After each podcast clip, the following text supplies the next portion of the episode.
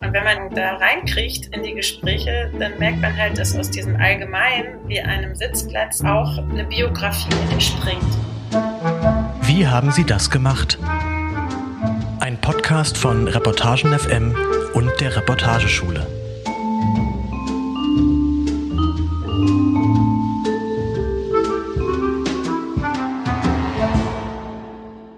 Hallo und herzlich willkommen zu Wie haben Sie das gemacht, dem Podcast von Reportagen FM in Zusammenarbeit mit der Reportageschule hier in Reutlingen. Mein Name ist Astrid Probst und ich bin Schülerin des aktuellen Jahrgangs und heute rede ich mit Barbara Hardinghaus. Sie ist Journalistin im Spiegelressort Reporter. Schön, dass du hier bist, Barbara. Ja, vielen Dank. Ich freue mich auch. Heute soll es ja erstmal um deine Reportage 1971 Kilometer Sehnsucht gehen. Die ist im Spiegel erschienen und für alle, die den Text noch nicht kennen, du erzählst die Geschichte von Menschen, die vor 50 oder 60 Jahren als Gastarbeiterinnen und Gastarbeiter aus Italien nach Deutschland gekommen sind und jeden Sommer fahren sie mit dem Bus von Deutschland zurück nach Italien. Mehr als 30 Stunden dauert das. Dort haben sie Häuser, besuchen Familienmitglieder und machen quasi Urlaub. Erstmal, wie bist du auf diese Geschichte gekommen?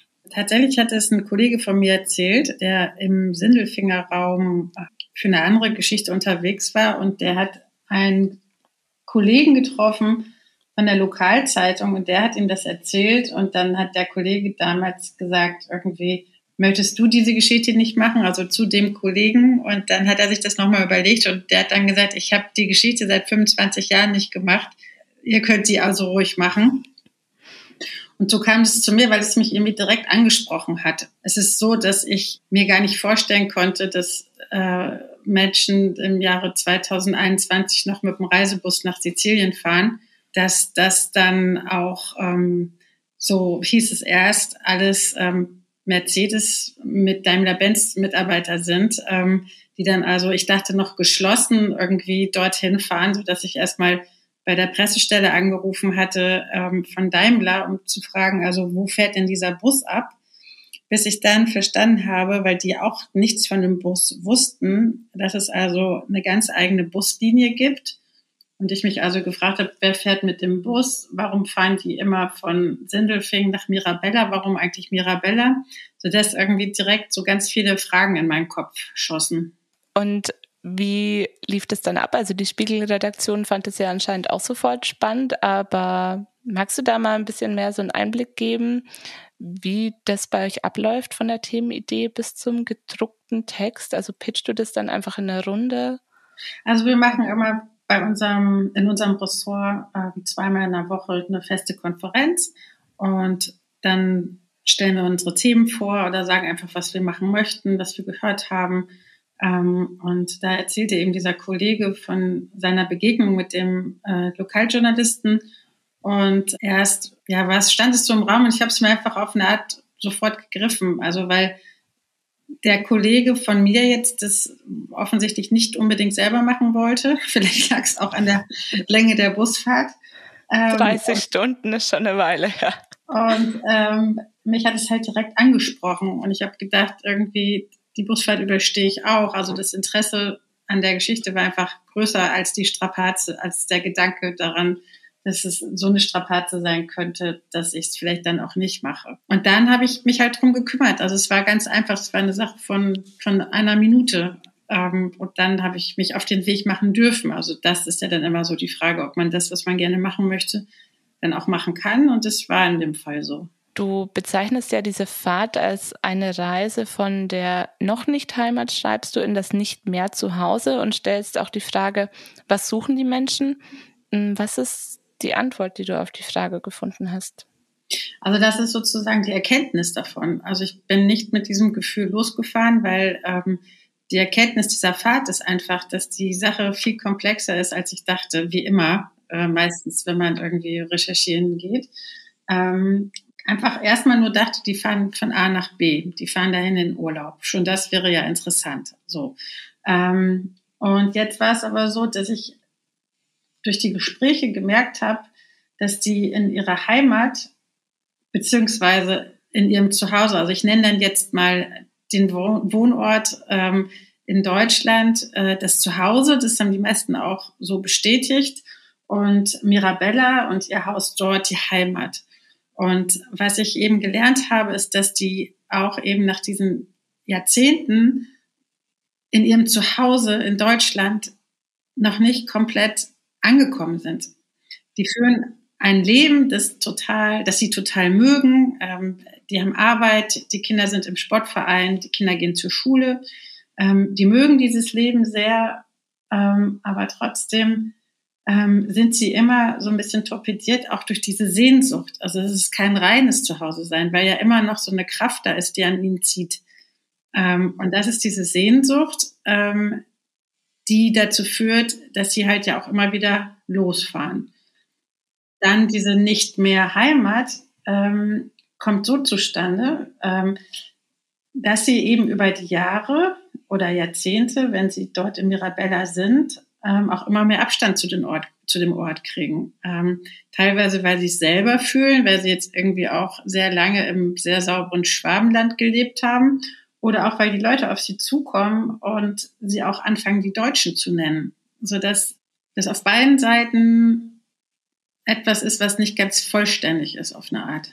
Ja, ist ja auch so ein Teufelskreislauf, wenn man ständig auf der Reise ist und auf der Suche ähm, die werden ja dann auch irgendwann quasi gefangen sein in diesem Gefühl, wenn, wenn sie sich nicht entscheiden. Das sind die meisten auch, also sie sind gefangen. Ähm, aber ich wollte auch nochmal betonen, dass es ja auch ein Mehr ist. Also es ist ja nicht nur ein weniger unterm Strich, sondern es ist an zwei Punkten ein etwas weniger, aber dann mal auch noch ein Mehr, weil die Kinder ja zum Beispiel auch in, in zwei Kulturen aufwachsen was ein Mehr ist, ähm, dass auch die, ähm, die Elterngeneration und Großvätergeneration natürlich auch in zwei Kulturen lebt, ist auf eine Art ja auch ein Mehr. Es ist nur ein spezielles weniger, wenn es ähm, um diese Bezeichnung von Zuhause und Heimat und wo bin ich eigentlich zu Hause geht. Im tieferen Sinne ist es für einige weniger, aber das wollte ich nochmal betonen, das ist es nicht nur. Und sie sind halt gefangen in diesem, mm, in, in diesem einen, ähm, in dieser einen Hinsicht, sage ich, ähm, weil sie investiert haben. Also viele haben dann eben auch in der Fabrik gearbeitet, ähm, in der Metallfabrik oder ähm, bei Daimler am Band und sie haben ihr ganzes Erspartes praktisch ähm, nach Mirabella gebracht, indem sie dort investiert haben und eigene Häuser gebaut haben und weil sie eben annahmen, ähm, dass sie eines Tages dorthin zurückgehen würden, so wie viele frühere Gastarbeiter das annahmen. Ähm, sie haben aber dann, so haben sie es auch gesagt, so ein bisschen die Rechnung ohne den Wirt gemacht, weil sie äh, natürlich dann Kinder kriegen. Und die Kinder kriegen auch wieder Kinder, dann haben die Enkelkinder. Und das ganze familiäre Leben spielt dann plötzlich in Deutschland, so dass sie abwägen müssen, gehen wir alleine in das schöne Haus ähm, in Mirabella auf Sizilien. Oder bleiben wir in Sendelfingen, wo sie, oder im Böblinger Raum, also im ganzen ähm, Raum leben die halt, ähm, oder gehen wir dorthin, äh, bleiben wir dort und sind dann bei den Kindern, aber nicht im Haus das beschreibt ja so diese innere Zerrissenheit, die diese Leute erleben, also so die Zerrissenheit zwischen der Heimat im Süden und dem Zuhause im Norden, wie du es genannt hast. Hm, wie hast du dann die Stimmung im Bus wahrgenommen, als du da eingestiegen bist und hatten gleich alle Lust zu erzählen? Also die Stimmung war erstmal natürlich, weil es früh morgens um, um fünf war, ein bisschen müde und verschlafen. Und äh, wir hatten aber ja viele Stunden Zeit, ähm, um zu reden. Erstmal war die Bereitschaft, ja, also sagen wir mal so, ich muss einmal ausholen. Ich habe ähm, vorab versucht, schon Kontakt aufzunehmen zu den Mitfahrenden. Da haben wir also offiziell angefragt, ob wir auch eine Familie begleiten könnten. Und da hatte sich ähm, daraufhin eine Familie bereit erklärt. Ähm, die Familie Santoro. Ähm, die Frau tauchte auch im Text auf als Cettina und alle anderen nicht. So. Und dann dachten wir schon, uh, ähm, hoffentlich haben wir da genug zu reden, hoffentlich ähm, haben die Leute auch Lust, uns ähm, Sachen zu erzählen. Und ähm, wir hatten ja zumindest dann die eine Familie und dann war es tatsächlich so, dass im Laufe dieser Fahrt sich mehr und mehr ähm, Menschen geöffnet haben. Also einmal saß ich halt mit dem Fotografen direkt neben den Sitzen von Familie Südafrika wenn man einfach 31 Stunden nebeneinander sitzt, dann kommt man ins Gespräch. So. Und ich glaube auch dadurch, dass die uns gesehen haben, wie es ja auch oft ist bei Recherchen, wenn man dann erstmal da ist und ähm, die vielleicht auch spüren, dass man ein echtes Interesse hat und ähm, sich ja auch wirklich nur unterhalten möchte, ähm, dass sie so ein bisschen Vertrauen gefasst haben und dann auch ähm, mit darüber geredet haben, aber, aber auch nicht alle, das muss ich auch sagen. Also ein paar haben mitgemacht, ein paar nicht. Bei manchen sah man auch schon so eine gewisse Skepsis im Gesicht. Ähm, aber diejenigen, die ich im Text vorstelle, ähm, waren dann auch gerne dabei. Musstest du dann am Ende auch ein paar Leute auswählen, die vorkommen und, und welche dann weglassen, weil dann zu viele reden wollten oder wie? Nee, das war auch nicht der Fall. Also es gibt da, gab da schon auch so eine gewisse Skepsis, die auch total in Ordnung ist, weil es gab ja auch kein Entkommen ähm, wir saßen ja in diesem Bus alle zusammen und ich habe das dann schon gespürt oder gesehen am Gesichtsausdruck oder so, wie man sich irgendwie angeschaut hat, dass, dass jemand gesagt hat, nee, mit mir bitte nicht. Und das ist ja auch wirklich total in Ordnung. Und dann gibt es eben diejenigen, die offener sind und die gerne erzählt haben. Und ähm, eigentlich ist deswegen auch die Auswahl der Figuren in der Geschichte total zufällig, ähm, weil ich dann einfach diejenigen gewählt habe, von denen ich den Eindruck hatte, die haben auch gerne erzählt. Ähm, und so hat sich eigentlich sozusagen das Personal in dieser Geschichte zusammengestellt, ähm, bis auf die eine Familie eben, die ich schon vorher hatte sozusagen und auch schon einmal vorab in ihrem Zuhause in Renning besucht hatte. Wo wir jetzt schon über Figuren reden, also uns wird ja immer gesagt, dass ein guter Text nicht zu viele Namen verträgt. Bei dem Text ähm, hast du ja sehr viele Namen, sehr viele Figuren und erzählst quasi so Mini-Anekdoten, fügst die dann zusammen und so entsteht, so ist mein Eindruck, so ein Bild von ähm, der Identität von GastarbeiterInnen und Gastarbeitern. War das ähm, so ein Stilmittel oder wie stehst du zu dieser Frage, so wie viele Namen verträgt ein Text? Wann steigen die LeserInnen aus? Also ich glaube auch, dass äh, zu viele Namen äh, zu viel sind. Bei dem Text ist es meiner Meinung nach ein bisschen anders, weil die Fahrt der Protagonist ist. Das heißt also, diese Reise ähm, von äh, Sindelfingen nach Mirabella ist ja irgendwie die Hauptfigur auf eine Art.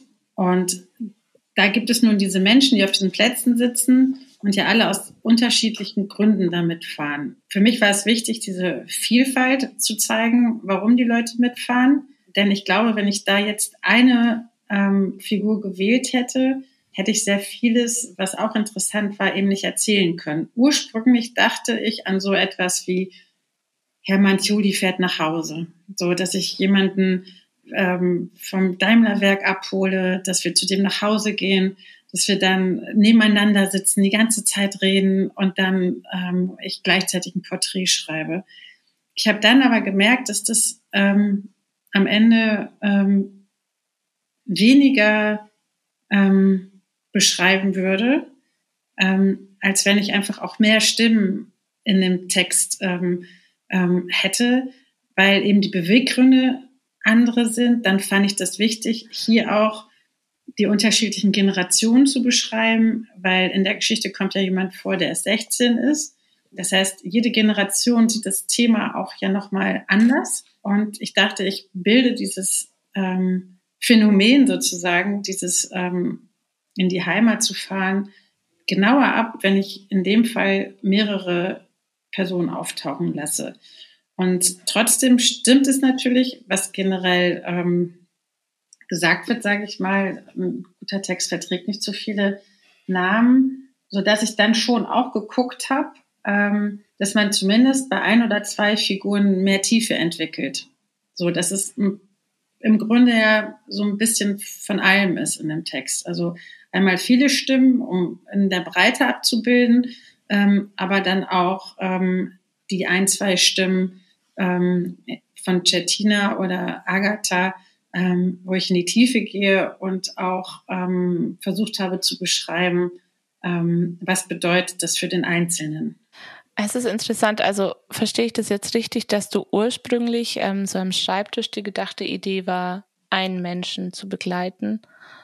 Und dann hast du in der Recherche gemerkt, es funktioniert nicht oder die Idee, die Busfahrt zum Protagonisten zu machen oder die Busfahrt als roten Faden zu wählen, ist auch interessanter. Ähm, also wann, wann kam dir dieser Gedanke? Der Gedanke kam mir, als ich die erste Person getroffen habe ähm, und ich gemerkt habe, weil auch ähm, der Sohn und das Enkelkind daneben saß und alle schon mitgeredet haben, ähm, dass erstmal alle Generationen ihren eigenen Blick auf dieses Phänomen ähm, haben. Und, ähm, und gleichzeitig ähm, habe ich dann gedacht, als ich im Bus saß, dann war sozusagen ähm, die Bestätigung dafür da. Ähm, und ich dann mit der nächsten Familie gesprochen habe und ich dann gemerkt habe, ach, bei denen ist es ja ganz anders. So. Also im Groben führen die zwar alle ähm, so ein ähnliches Leben, aber trotzdem ist natürlich wie sonst auch jeder Mensch anders. Ähm, und die Cetina war viel ähm, zerrissener noch, würde ich sagen. Und bei der Familie Südafrika war es einfach so ähm, nochmal viel gerade auf eine Art, dass die einfach ähm, unter dieser, unter diesen zwei Welten auch noch stärker gelitten haben auf eine Art. Und dann gab es natürlich wieder Leute in dem Bus, die einfach gefahren sind, wie bei dem anderen Giuseppe, der gefahren ist, weil seine Frau gestorben ist und der, ähm, der Leichentransport über die Autobahn parallel fuhr. Ähm, und das finde ich auch wichtig, weil das hat dann auch damit zu tun, ja, wann fahren Sie denn noch sozusagen nach Mirabella und nicht nur in den Urlaub. Nämlich wenn jemand heiratet oder wenn jemand stirbt. Und das fand ich alles in dem Fall wichtig und ähm, deshalb, deswegen habe ich mich halt auch entschieden, ähm, diese Menschen auch vorkommen zu lassen. Und um natürlich auch diese Lebendigkeit im Bus wieder zu spiegeln. Weil die haben ja auch untereinander viel geredet, sodass das dann auch für mich passte. Du ähm, unterbrichst ja dann ab und zu auch so diese Erzählstruktur mit ähm, den Liedtexten, die du einstreust. Wie ähm, bist du auf die Liedernamen gestoßen? Hast du dir die CD geben lassen oder kanntest du die alle? Nee, ich habe den Giuseppe Salafrica gefragt, weil ähm, Giuseppe und Agatha, die ja neben uns saßen, äh, die haben immer mal so mitgesungen und da wusste ich, dass die textsicher und ähm, interpretensicher sind, so dass ich dann einfach Giuseppe zwischendurch immer gefragt habe oder Agatha, was ist das jetzt für ein Lied? Also ich habe jetzt nicht alle Lieder mitgeschrieben, aber immer, wenn ich selbst was gefühlt habe, also dass zum Beispiel sie mitgesungen hat oder es sehr ähm, muntere Musik war, aber ähm, wir standen im Stau, wo ich so gedacht habe, das ist jetzt läuft jetzt konträr hier oder in, immer in dem Moment, wo ich selbst das Lied aktiv gehört habe und wahrgenommen habe. Ähm, und dann habe ich äh, genau danach gefragt und mir das aufgeschrieben und dann später ähm, gesucht, sozusagen gegoogelt, welche Lieder das dann genau waren mit dem Text. Weil ich spreche zwar Italienisch, aber nur ein bisschen. Ach, okay, du ähm, sprichst sogar Italienisch. Also war, waren dann die Gespräche mit denen auch ähm, auf Italienisch oder? Nee, die waren auf Deutsch, weil deren Deutsch viel besser ist als mein Italienisch. Ähm, aber zumindest konnte ich so ein bisschen Smalltalk äh, mithalten und ich kenne die Liedzeilen wieder. So mhm. weit geht es dann zumindest. Mir schien es dann auch so, als würdest du diese Lieder ähm, auch verwenden, um den Text zu strukturieren oder du hattest allgemein einige ähm, strukturierende Elemente, eben so die, die Sitznummern, die gefahrenen Kilometer, auch dieser Oben-Unten-Gegensatz, also oben die Arbeit, unten die Häuser und Familienmitglieder. Ähm, wie, wie wichtig sind solche wiederkehrenden Elemente und wie kommst du überhaupt darauf, das immer wieder einzustreuen? Also im Grunde ähm, ist ja das Fass, in das ich das alles gieße, ja die Busfahrt. So, das sind dieses, es gibt einen Anfangspunkt und es gibt einen Endpunkt. Dazwischen liegt die Fahrt. Ähm, und das ist erstmal, erstmal ja auch schon mal die ganz grobe Struktur des Textes. Ähm, und ich habe gedacht, es gibt dem Leser so ein bisschen Halt, wenn er immer weiß, wo, wo er ist, auch räumlich, dass ich mich dazu entschieden habe, auch zu sagen, wo wir sind und an welcher, teilweise ja auch, ähm, an welchem Kilometer wir uns befinden. Das gibt eine Struktur. Ich glaube, dass das dem Leser hilft, zu sehen, wo er sich befindet, einfach räumlich auch. Dann die Sitzplätze, da habe ich gedacht, es bringt so eine Identifikationsmöglichkeit, ähm, weil jeder ja irgendwie auch Bus fährt und eigentlich sind Sitzplätze ja total beliebig. Und wenn man dann sozusagen da reinkriegt in die Gespräche, dann merkt man halt, dass aus diesem Allgemeinen wie einem Sitzplatz dann eben auch ähm, eine, eine Biografie ent, entspringt, so dass ich gedacht habe, man ähm, man macht die Busfahrt auf eine Art und im Bus so lebendig. Man lässt sie ähm, sozusagen auferstehen im Sinne von, da hängt ganz viel Leben drin. Also es gibt kühle Momente mit Kilometern, mit ähm, Stau, mit, ähm, mit Platznummern, aber das Lebendige, ähm, das befüllen die Menschen selbst, so wie die halt auch diesen Bus mit ganz viel Leben und äh, starken Biografien befüllt haben. Und die Lieder, ähm, das ähm, ist eigentlich zufällig. Das waren einfach Momente, die mich berührt haben. Ähm, mir kam es auch zunehmend vor, fast wie so eine chinesische Wasserfolter. Also ist natürlich übertrieben, aber dass man sagt, irgendwie diese, diese Lieder, dauernd diese Lieder, also so das, diese, diese, meine eigene Empfindung zu den Liedern hat sich ja auch verändert. Am Anfang war halt so gute Stimmung, ähm, ähm, die Leute haben lockerer geredet, waren noch nicht so müde. Ähm, und dann wurde aber die Stimmung ja müder im Bus und die Fahrt immer länger und strapaziöser äh, und wieder Stau. Und dann kam aber immer noch diese Musik. Also das war ja auch ähm, für mich irgendwie wichtig. Und die die Lieder stehen aber einfach so im Text, wie sie auch sozusagen richtig als Reportage sich ereignet haben. Ich habe sie mir nicht, ich habe mir nicht den Text angeguckt und habe überlegt, wo passt das jetzt hin, sondern in der Chronologie stehen sie da, ähm, wo ich sie auch gehört habe und wo sie auch da waren. Und interessanterweise hat es auch mit dem Inhalt gepasst. Also für mich erklärt sich jetzt der Text nochmal gut von der Struktur her, wie du meintest, dass ähm, Anfang und Ende eben die Busfahrt ist und man steigt ein und man kommt an. Trotzdem habe ich mich, ähm, können wir dann noch mal kurz drüber reden, weil ich mich beim Lesen gefragt habe, ob du bis zum Schluss mitgefahren bist, ähm, weil du ja damit endest, was sie jetzt machen werden, wenn sie zu Hause sind. Wie, wie kam es, dass der Schluss so dasteht, wie er dasteht? Also wie hast du diese Entscheidung getroffen? Mhm. Also so vom ähm, von der Recherchezeit war es so, dass ich immer am Vortag dieser Busfahrt diese eine Familie schon getroffen habe. Äh, ich bin dann äh, die ganze Strecke ähm, mitgefahren. Wir sind auch mit an der Rotonde ausgestiegen ähm, und dann sind ja alle in ihre Häuser gegangen und wir sind in unsere Unterkunft gegangen. Und dann war ich noch ähm, zweieinhalb Tage in Mirabella und habe alle noch mal besucht so mit denen ich gesprochen habe. Das heißt also, ähm, ich habe auch ihre Häuser gesehen, also was zum Beispiel bei Agatha South da steht, dass sie eben diesen, ähm, äh, diese Gasflasche nur anschließt. Das habe ich praktisch gesehen, ähm, als ich dann bei ihr war. Und da hat sie mir auch das Putzen erklärt, was ihre Struktur des Putzens ist. Und ich habe gedacht, und jetzt kommen wir sozusagen zur Dramaturgie, wie schreibe ich das jetzt auf? Ähm, und ich habe eben mich dafür entschieden, dass die Fahrt die Handlung ist und dass alles, was ich danach gesehen habe, dort ähm, mit hineingieße ähm, an Beschreibung, ähm, um einmal wieder zu spiegeln, wie es denen ja auch geht. Ähm, weil natürlich auch, je länger sie fahren, desto mehr kommt auch die Arbeit auf sie zu dann auch wieder und die gemischten Gefühle ja auch. Ähm, die eine Protagonistin erzählt das ja auch, dass sie mit gemischten Gefühlen fährt. Ich fand, dass das passt und dass das ja eigentlich das ist, was ich erzählen möchte. Ich möchte eigentlich erzählen, wie die sich zwischen diesen beiden Punkten fühlen. Und das Gefühl bei denen, so war mein Eindruck, verändert sich ja auch im Laufe der Fahrt. Also sie, sie fahren irgend, von irgendwas weg und fahren zu etwas hin.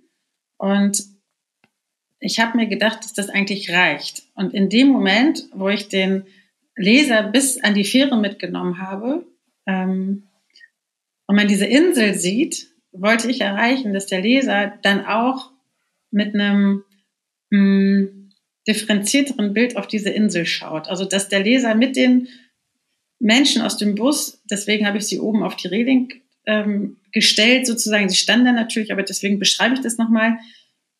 Sie schauen auf die Insel Sizilien und der Leser soll zu dem Zeitpunkt wissen, dass diese Fahrt auch nicht so einfach ist, dass man nicht denkt, juhu, jetzt ist Sizilien, jetzt ist es toll, wir fahren in Urlaub, sondern dass diese Gefühle eben komplex sind. Und im Grunde war ich der Meinung, dass der Leser zu dem Zeitpunkt alles weiß und diese Fährfahrt eigentlich auf eine Art dann mitmachen sollte mit diesen gemischten Gefühlen. Ähm, das Raum ist fürs eigene Gefühl, das Raum ist für die eigenen Gedanken. Ähm, und dadurch, dass ich dann im Text schon manchmal vorgreife, nämlich zum Beispiel, dass sie dann in ihre leeren Häuser gehen, beschreibt ja schon auch ein bisschen das, was sie dann später dort machen werden. Aber ich wollte, dass der Leser so ein ähnliches Gefühl kriegt oder das Gefühl verstehen kann der Menschen, die sich dieser alten Heimat nähern. Also, dass du dann mit diesem Gefühl der Ambivalenz endest. Genau. Quasi. Mhm. Weil das auch deren ambivalentes Gefühl ist. Und weil für mich immer so wichtig ist, ähm, den Menschen in erster Linie gerecht zu werden, über die ich schreibe, dachte ich vielleicht, wenn der Leser dieses Gefühl ein bisschen mitteilen kann, dann ist vielleicht schon ein bisschen was erreicht. Okay, ja, schön. Wir reden ja heute auch jetzt mal allgemein noch darüber, wie man einen Text aufbaut. An der Reportageschule bringst du uns ja auch bei, wie wir Geschichten sinnvoll strukturieren. Und beim Workshop des Reporterinnenforums sprichst du über Dramaturgie und wie LeserInnen dranbleiben. Deshalb einfach mal ganz allgemein gefragt, wie machst du das? Also wie sortierst du deine Informationen, deine Geschichten, um einen roten Faden zu finden? Zeichnest du dir irgendwie was auf? Legst du dir eine Struktur? Hast du ganz viele Post-its in deinem Büro? Wie, wie sieht's bei dir aus, wenn es ab an den Schreibtisch geht? Also erstmal sieht's äh, ganz normal aus, weil erstmal äh, denke ich halt drüber nach, über das, was ich erlebt habe und überlege mir erstmal, welche Geschichte ich erzählen möchte. Ähm, also beschreibe ich jetzt ähm, eine Geiselnahme oder beschreibe ich daran die Liebesgeschichte oder ähm, beschreibe ich ähm, eine Flucht oder ein Vergessen, weil ja ähm, so ein Stoff, wenn man sie erstmal recherchiert hat, ähm, sehr vielfältig ähm, zu beschreiben ist. Ähm, das heißt also, ich schlage mir erstmal so eine Art von ähm, Pfad durch mein Material, indem ich äh, mir eine Geschichte überlege, weil, wie gesagt, man kann jede Recherche hundertfach ähm, beschreiben und hundert Reportagen daraus machen. Ähm, und ich entscheide mich für eine. Und überlege mir, wie ich meine, meinen Stoff sozusagen ähm, in einen Satz packen könnte. Und nach, diesen, nach dieser Idee, nach diesem Satz, ich finde es auch immer sehr gut, schon vorab einen Vorspann zu schreiben, einen Teaser zu schreiben, weil auch das hilft mir. Und erst dann schaue ich mir mein Material an und gucke dann, was brauche ich für diese Geschichte. Das heißt, vieles geht damit dann schon mal über Bord. Ähm, das lege ich entweder zur Seite, ähm, beziehungsweise das, was ich brauche, ähm, ähm, markere ich mir an, tatsächlich ganz normal irgendwie mit Leuchtstift äh, oder auch nach Interviews oder nach Gesprächen, die ich abgetippt habe, ist es eine Art von Sachbearbeitung dann. Ähm, und das, was ich dann als Essenz gefunden habe, ähm, schreibe ich mir auf, wie so eine Chronologie. Dass ich ähm, alles mal ähm, hintereinander ähm, aufschreibe, dass ich ähm, eine Chronologie habe ähm, mit der ich dann eigentlich so ein bisschen spiele. Also erzähle ich die Geschichte in der Chronologie, ähm, wie ich die Dinge erlebt habe, wie ich die Termine wahrgenommen habe. Passt das? Passt manchmal auch schon, dass man das einfach genau so macht. Oder denke ich, mh, hm, dann hat man jetzt irgendwie am Anfang schon den, den Unfallhergang, liest man den Text dann noch zu Ende, ähm, weil die eigentlich immer alle wissen wollen, und wie ist der Unfall jetzt passiert oder was ist da genau passiert ähm, dann denke ich, nee, dann ähm, passt das jetzt in meiner erlebten Chronologie nicht, sondern ähm, dann stelle ich das nach hinten. Ähm, das kann man natürlich nicht beliebig machen mit Terminen, die weit auseinander liegen, weil man damit ja eine Chronologie, eine zeitliche Chronologie verzerren würde. Aber man kann das natürlich machen mit Handlungen, die einem jemand erzählt hat. Ähm, das heißt also, ähm, hat sich ein Unfall ähm, erst ergeben und danach erzählt die Protagonistin von der Beerdigung. Ähm, kann man ja in dem Fall trotzdem die Beerdigung vorziehen und dann den Unfallhergang später beschreiben, ohne dass man tatsächlich ähm, etwas real Passiertes verzerren würde. So, da muss man natürlich immer ein bisschen drauf achten. Ähm, und ansonsten ähm, kann ich halt sehen, wie erzähle ich, wie schiebe ich meine Teile so, dass sie ähm, so stehen, dass der ähm, Leser den Text bestenfalls zu Ende liest. Das ist erstmal eine ein, einfache Form der Dramaturgie. Ähm, ähm, wie würde ich es vielleicht auch ähm, erzählen, wenn ich ein Publikum hätte ähm, und ähm, es wären 500 ähm, Leute dabei, die zuhören. Dann würde ich mir ja schon auch überlegen, wenn es jetzt irgendwie eine Wette wäre, wie, wie schaffe ich das, dass diese 500 Leute irgendwie bis zuletzt ähm, da in dem Raum bleiben, äh, würde ich mich ja anstrengen und überlegen, also wie schaffe ich das jetzt tatsächlich? Und ich sehe das eben auch beim, beim Schreiben so ein bisschen sportlich, ähm, weil die Konkurrenz ist groß, die Leute haben keine Zeit. Ähm, gerade jetzt ähm, durch das Digitale ist man halt auch ruckzuck wieder weggeklickt. Und ich möchte natürlich gerne, weil mir das wichtig ist, weil sonst hätte ich es ja nicht gemacht, dass es auch konsumiert wird. Und manchmal habe ich ja sogar noch ähm, ein Anliegen oder möchte einfach, dass ähm, der Leser davon erfährt, damit er irgendwie Empathie entwickelt oder Verständnis äh, oder was auch immer. Und äh, deswegen muss ich den Text so aufbereiten, dass ich ihm praktisch ein Häppchen anreiche, damit der Leser sie gerne nimmt und auch bis zuletzt konsumiert. Ja, du hast ja jetzt auch schon die Chronologie angesprochen. Das heißt ja, ähm, dass es für LeserInnen am einfachsten sei, immer einer chronologischen Erzählung zu folgen. Dann hört man so als Schreiberin wieder, das ist ja zu langweilig, das ist zu einfach, man soll die Chronologie brechen. Hast du da irgendeine Weisheit für dich gefunden? Also es kommt immer drauf an. Also wenn der, wenn die Handlung als solche schon, spa schon spannend genug ist, dann würde ich sagen, dann einfach ganz gerade aufschreiben. So.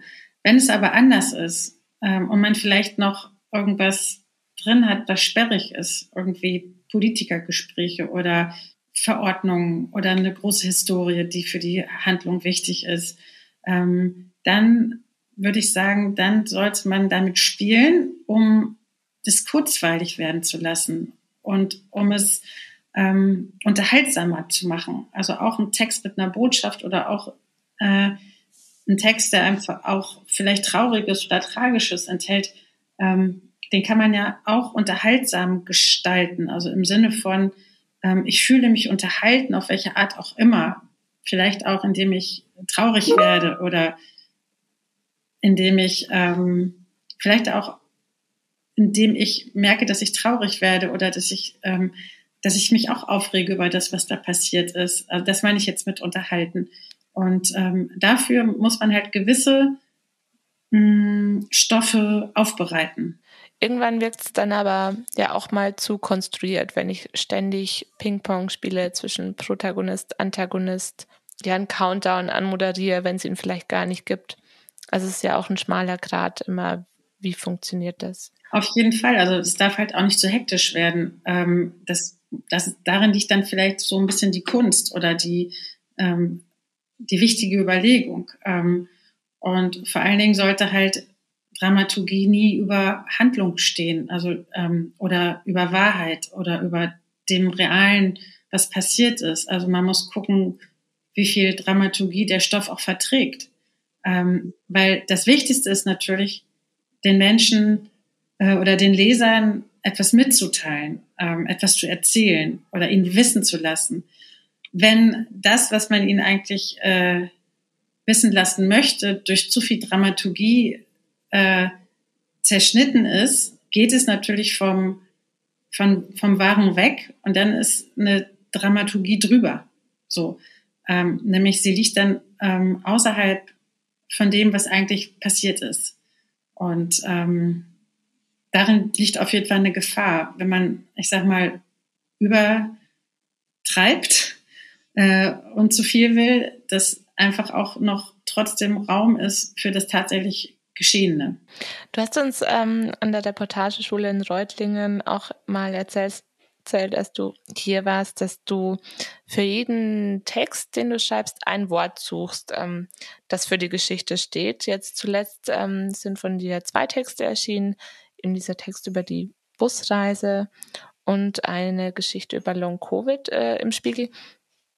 Kannst du mir noch sagen, ähm, welches Wort hattest du jeweils für die Geschichten im Kopf? Bei der Busreise hatte ich halt die Suche im Kopf, also die Suche nach dem, was die, was die, was die wollen, ähm, die Geschichte einer Suche. Mhm. Mm, und bei Long Covid war es so, dass ich erstmal, das ist ja auch interessant, das ist ja auch eine Geschichte, die eigentlich ja untypisch ist, weil ja auch sehr viele Menschen darin vorkommen. Und ähm, da hatte ich dann aber, was die alle eint, ist ähm, der lange Weg zurück. Ähm, das ist so ein ähm, ähm, Zurückkommen ins Leben ist ähm, und dass dieses Zurück ins Leben zu kommen halt sehr vielfältig ist bei allen, also eine Rückkehr. Mhm. Und deswegen würde ich sagen, bei dem Long-Covid-Text ist das Wort Rückkehr und bei dem Bus ist das Wort Suche. Okay. Und darunter fährst du dann alles und das steht dann groß in deinem Büro, oder? Nee, das ist, das ist genau das, was ich gesagt habe, was ich äh, meine mit dem, ich mache mir vorher Gedanken. Hm. Weil das hilft mir halt wahnsinnig. Hm. Das hilft mir einfach. Das ist wie so ein, ich weiß es nicht, wie so eine App irgendwie, die, die dann funktioniert, dass ich einfach weiß, das kann ich wegschmeißen, das brauche ich gar nicht.